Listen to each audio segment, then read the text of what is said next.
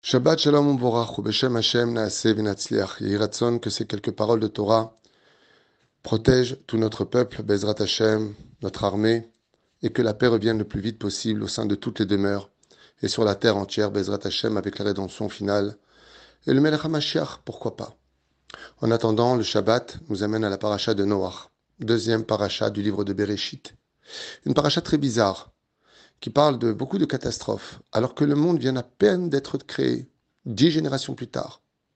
La déchéance la plus totale, le Hamas est sur terre, comme le précise la Bible. Et puis voilà que le monde est détruit, complètement anéanti. Seuls les animaux, par groupe de deux, masculin, féminin, rentrent dans l'arche. Et puis Noach et son épouse, Naama, ainsi que leurs enfants, Shem, Ham et Yafet et leurs épouses. En tout, huit personnes rentrent dans l'arche. Voilà sur quoi va tenir toute l'humanité, le recommencement de toute l'humanité. Alors que juste avant cela, des millions de personnes vivaient sur Terre. Un jour, une matronita a posé la question à Rabbi Yoshua et lui a dit J'aimerais comprendre quelque chose. Si votre Dieu sait tout, pourquoi a-t-il construit un monde qu'il a détruit lui-même par la suite? Cette femme était enceinte et Rabbi Yoshua comme le font souvent les juifs pour bien éclaircir leur réponse, il va reposer une question et lui dire Mais madame, pourquoi allez-vous mettre au monde un enfant alors que vous savez que tôt ou tard, à 80 ans ou 120 ans, il mourra? Il lui a dit Parce qu'il doit vivre sa propre vie et il aura le temps de mettre au monde d'autres enfants qui continueront et perpétueront son existence malgré son absence. Ainsi donc lui a répondu Rabbi Oshua. C'est exactement ce qu'a fait Dieu il a mis le monde enceinte. Seulement, malheureusement, la gestation s'est mal passée. Les gens ont oublié qu'ils étaient reliés à un cordon ombilical qui leur donnait vie, par son créateur, la Shekhinah. Ils ont refoulé Dieu pour laisser libre à toute leur passion, leur pulsion animale, faire ce que l'on veut, peu importe ce que pense Dieu. Nous sommes indépendants, nous avons ce qu'il faut, nous sommes riches, protégés, puissants, nous n'avons besoin de personne. Alors Dieu a envoyé le déluge. Des fois, que jour il envoie des catastrophes. Et de ces catastrophes vont naître une réflexion, une remise en question. De ces catastrophes vont renaître toutes les bases qu'on pensait avoir comme acquis, en se disant, mais mince, on n'était pas si en garde. Le Créateur du monde nous rappelle à lui, comme le font tous nos soldats qui nous demandent par milliers, des tzitziot, des kipotes, des tfilines. Le tikkun aklali, Priez pour nous. Nous allons nous relever de cela. Des fois, il faut un déluge pour réaliser qu'en fin de compte, on avait des failles et que sans Dieu, on ne peut pas s'en sortir. Qu'en réalité, on savait qu'on était entouré d'ennemis par millions. On savait que notre existence était un miracle dans l'absolu depuis des générations et des générations. Mais on l'avait pris pour un acquis, comme si ça venait de nous. Alors le Créateur du monde, des fois, c'est vrai qu'il envoie des déluges. Et ils font mal, à l'image des deux temples. Les deux temples ont été détruits avec des millions de morts, comme le précise le Midrash de Echa. Titus qui a tué des millions de juifs à l'époque du deuxième temple, ou peut-être un peu moins, mais en tout cas, on parle de chiffres astronomiques.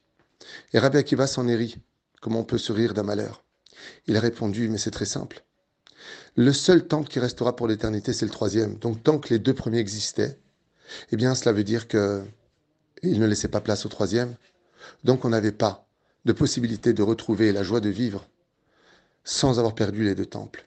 Et malheureusement, à cause de l'orgueil, de la bêtise humaine, le déni, ou alors tout simplement, à force de fauter, on oublie une chose. C'est que Ketz Kolbassar Balefanai, Dieu même s'il est longanime, patient et miséricorde, adorable et unique dans sa patience, eh bien, il y a des limites. Il y a des limites à ne pas dépasser.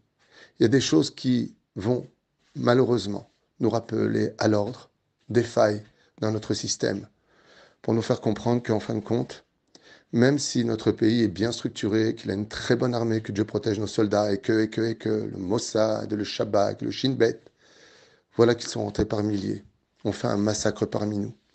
Alors que nous, on dansait avec les cyprès Torah dans les synagogues, pensant que c'était bon, nos cérémonies religieuses, eh bien, Kadosh Baruch nous dit non, c'est pas comme ça que ça marche.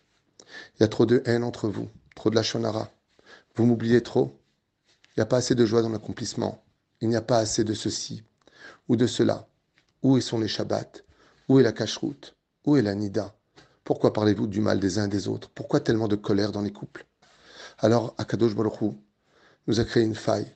Et cette faille-là, aujourd'hui, nous a tous unis et nous remet tous en question. Tout comme le déluge va donner naissance à l'humanité entière.